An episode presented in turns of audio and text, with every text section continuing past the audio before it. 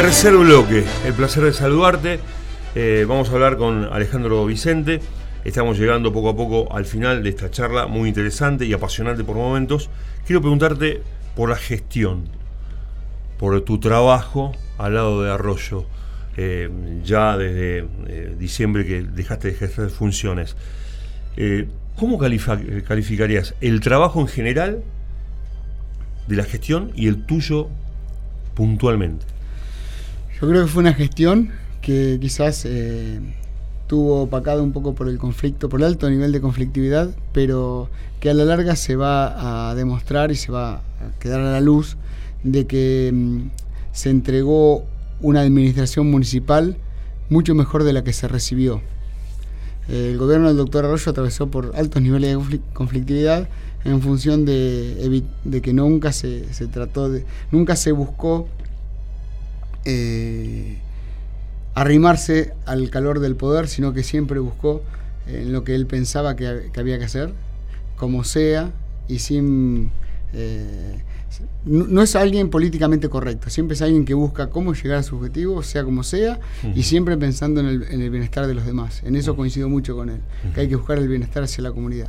Es una gestión que tuvo eh, opacado un poco por el alto nivel de conflictividad, lo reconozco, soy autocrítico, pero sé que Arroyo lo, que hizo fue buscar siempre el bienestar de la comunidad.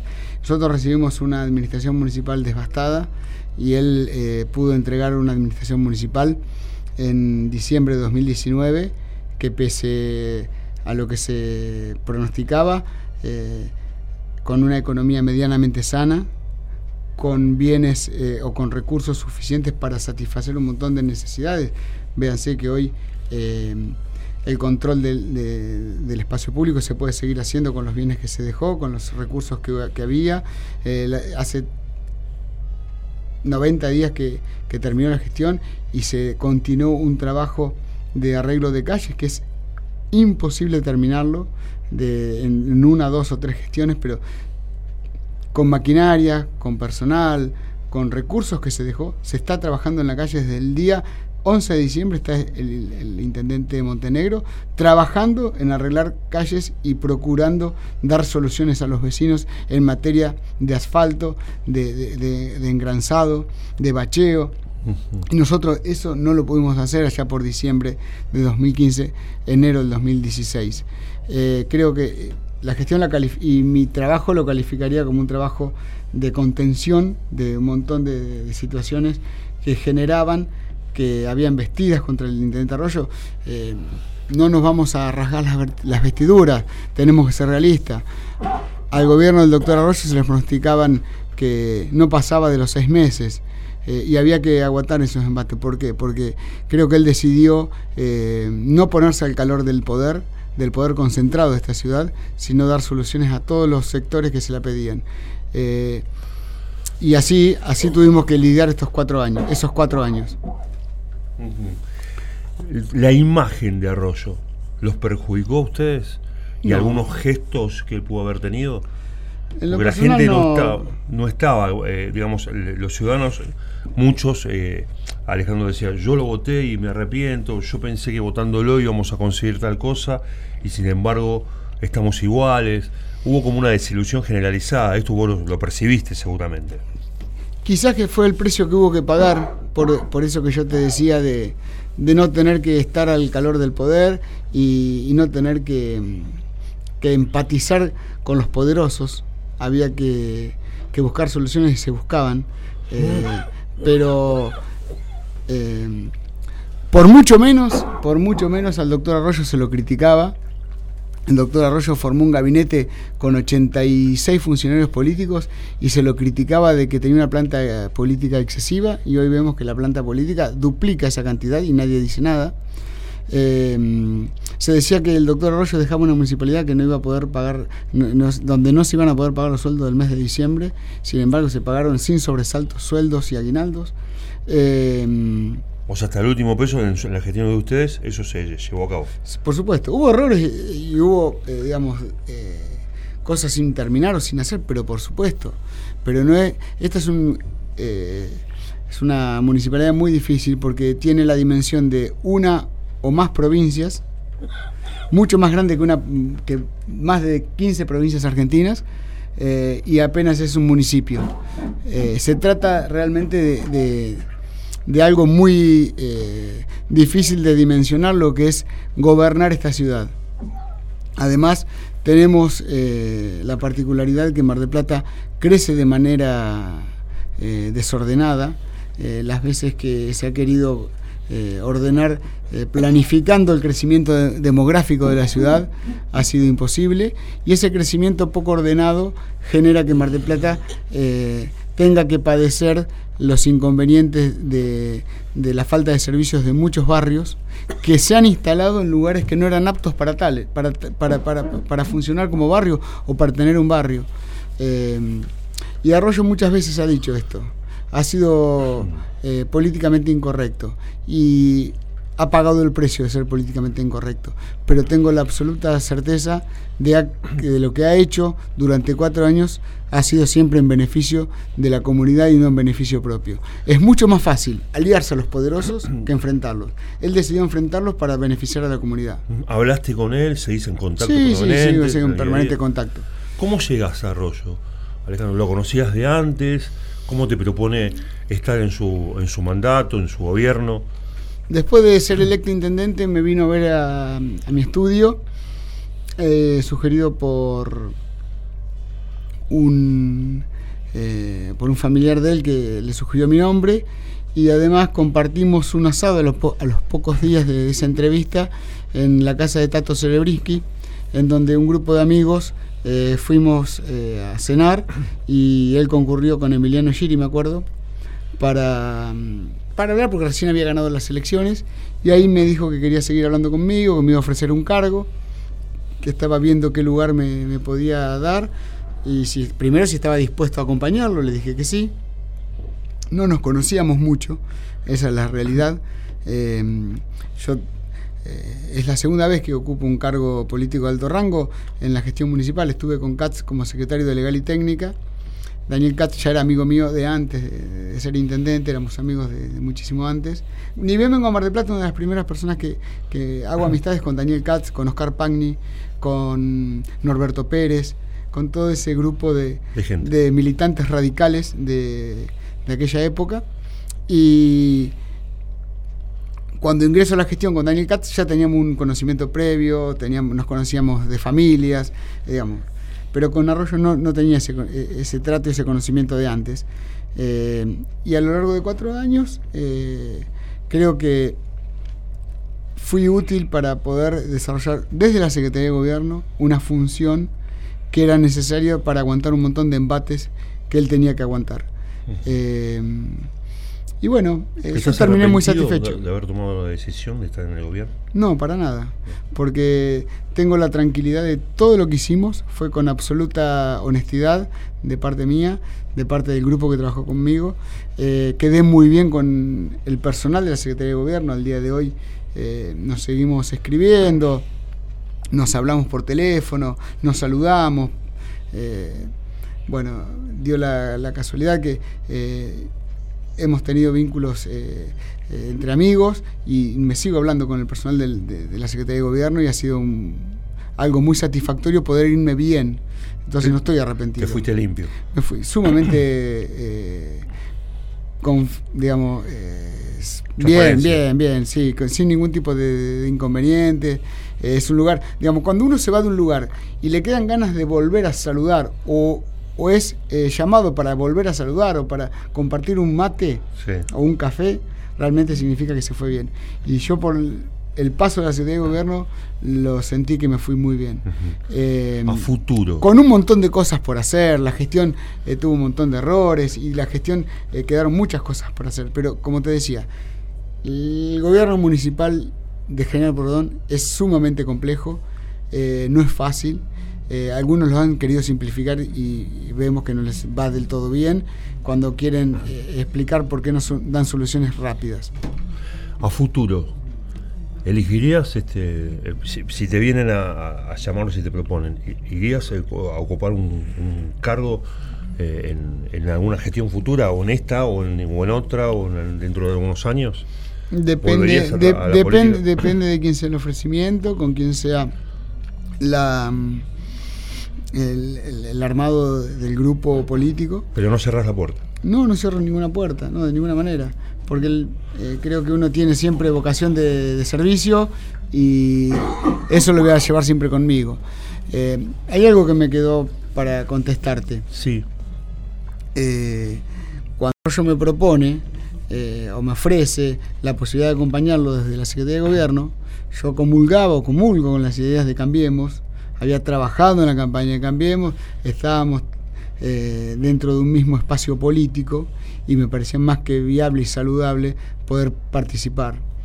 Eh, además tenía una trayectoria que ya tenía eh, con otro gobierno, había estado en diferentes lugares, tanto en la universidad como en la municipalidad, y me pareció que era el momento, por eso no me arrepiento. ¿Te, quedó, ¿Te quedaron asignaturas pendientes? Recién dijiste que había muchas cosas o que quedaron por hacer, pero ¿hubo algo puntual que dijiste, me quedé con ganas de hacer esto y no pude y no llegué? Eh, sí, son tres iconos que algún día... Lo que pasa es que nosotros lo urgente nos tapó lo importante.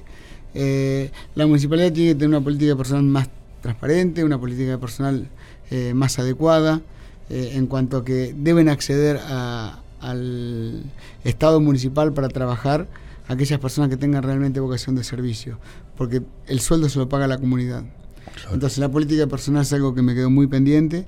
Lo mismo que yo tenía dentro de la Secretaría de Gobierno la estructura de inspección general, que si bien tuve muy buenos funcionarios dentro de la Subsecretaría de Inspección General, como fue Emilio Zucargrau o Evangelina Tedros, creo que el control del espacio público eh, es sumamente eh, una asignatura pendiente eh, para cualquier gobierno. Ustedes pueden ir por, la ciudad y ven cómo está deteriorado el espacio público, cómo cualquiera vende cualquier cosa en cualquier lugar, cómo se desarrolla actividad donde no se puede desarrollar.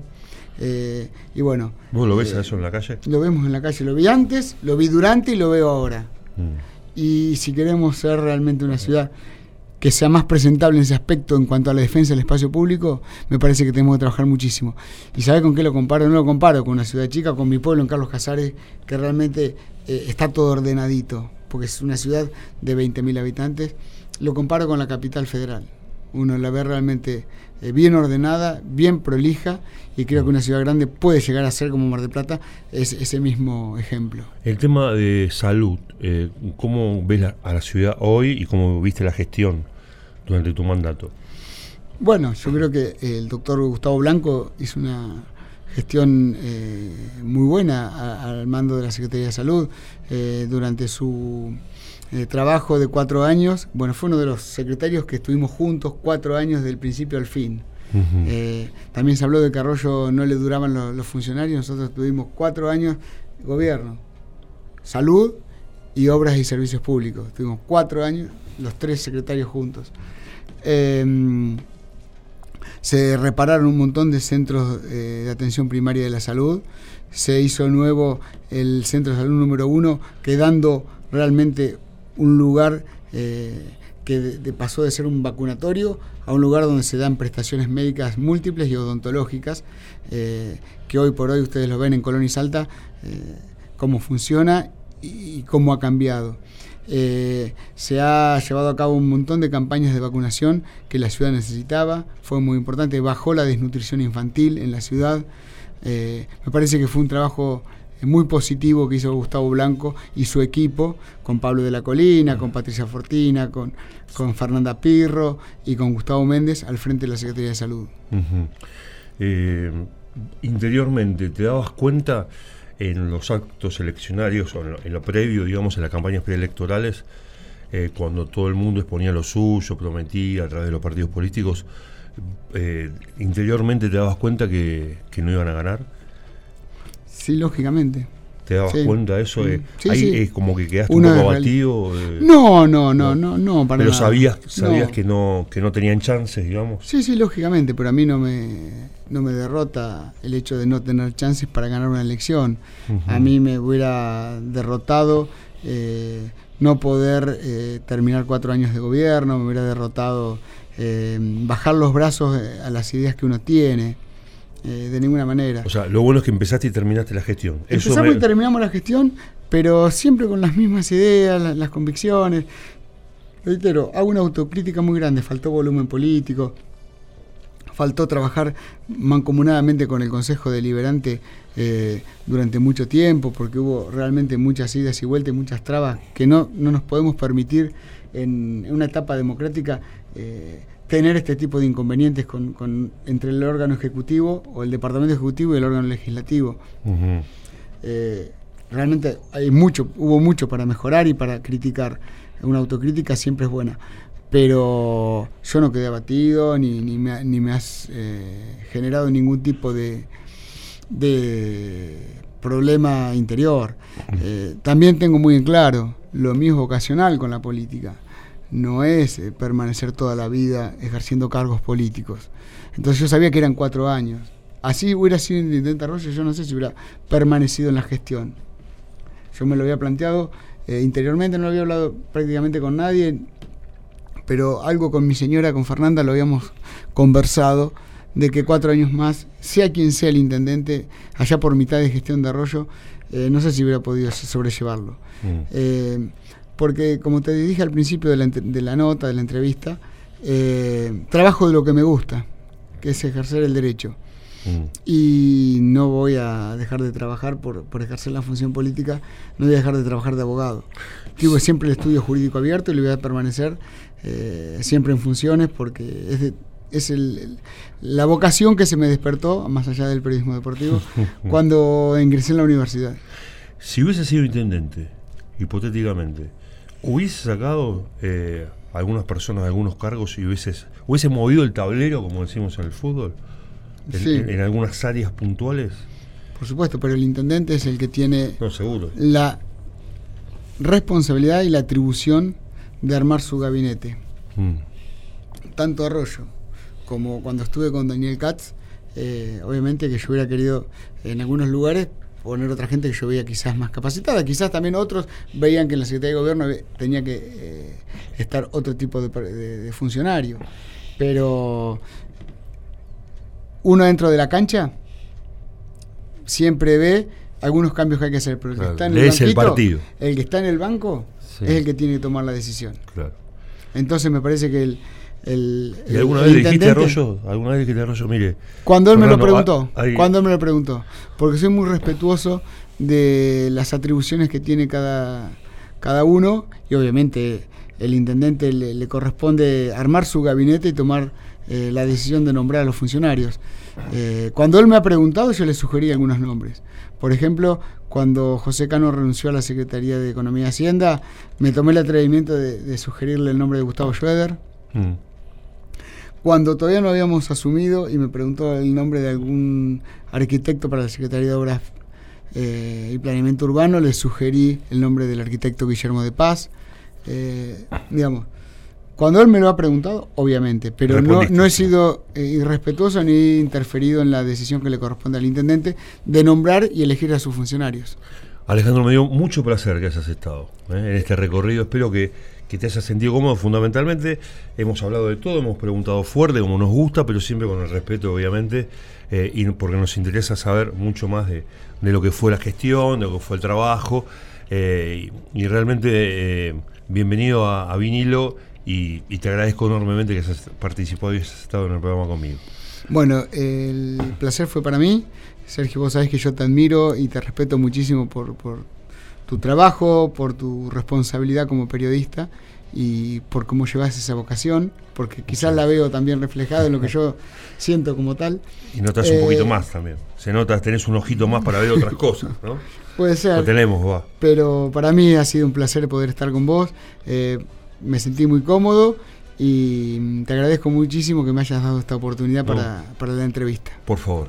Alejandro Vicente con nosotros, producción de Julián Buzo, aquí en el placer de saludarte. Que la pase muy bien. Nos reencontramos en cualquier momento. Alejandro Mancini en la mesa de sonidos cierra este programa que hicimos con tanto cariño.